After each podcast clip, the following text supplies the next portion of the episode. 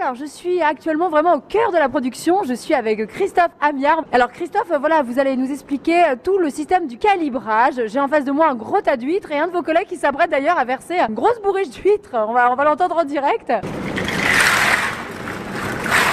Christophe, qu'est-ce qui va se passer là maintenant? Ah bah vous voyez, Patrice vient de vider une poche et il a vidé dans le laveur, donc le laveur va laver les huîtres, hein, parce qu'il faut que euh, quand nous on calibre, il faut que les huîtres soient vachement propres, c'est important. Pour le poids, en fait, c'est comme c'est au poids, faut que l'huître soit nickel. On va passer sur un tapis, je vais vous montrer, on va mettre le tapis en haut. donc, là, on a devant nous comme un, oui, un- une sorte de tapis roulant, comme un tapis un peu au supermarché où on dépose des articles. Donc là, il y a quelqu'un qui enlève les coquilles, tout ce qui est coquilles ou huîtres mal formées. Donc hop, je mets en route.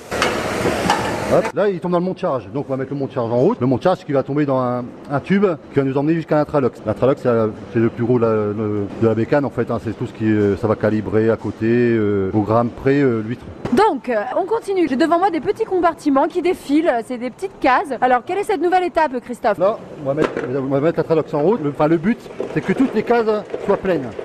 Hein, c'est un peu le but. Vous voyez, hop, comme ceci. Et toutes ces huîtres vont tomber dans chaque un godet. Dans les godets, en fait, les godets vont peser. Et chaque huître est pesée au gramme près. Je vais tomber dans une poche. Donc il y a du, du 1, du 2, du 3, du 4, du 5, du 6. Bon, nous, la majorité, c'est le 3. hein. En plus, euh, c'est l'huître que les Français préfèrent. Donc, donc là, il y, a 20, il y a 20 kilos dans une poche. Donc c'est le numéro 3 qui a sonné, vous voyez. Donc on l'enlève. Donc là, j'ai devant moi une grosse poche, hein, voilà, avec euh, plein d'huîtres dedans. Il a fait 258 à peu près. hein. Ok. Après, on prend un pistolet. Ah, agrafe. C'est pour fermer une poche en fait.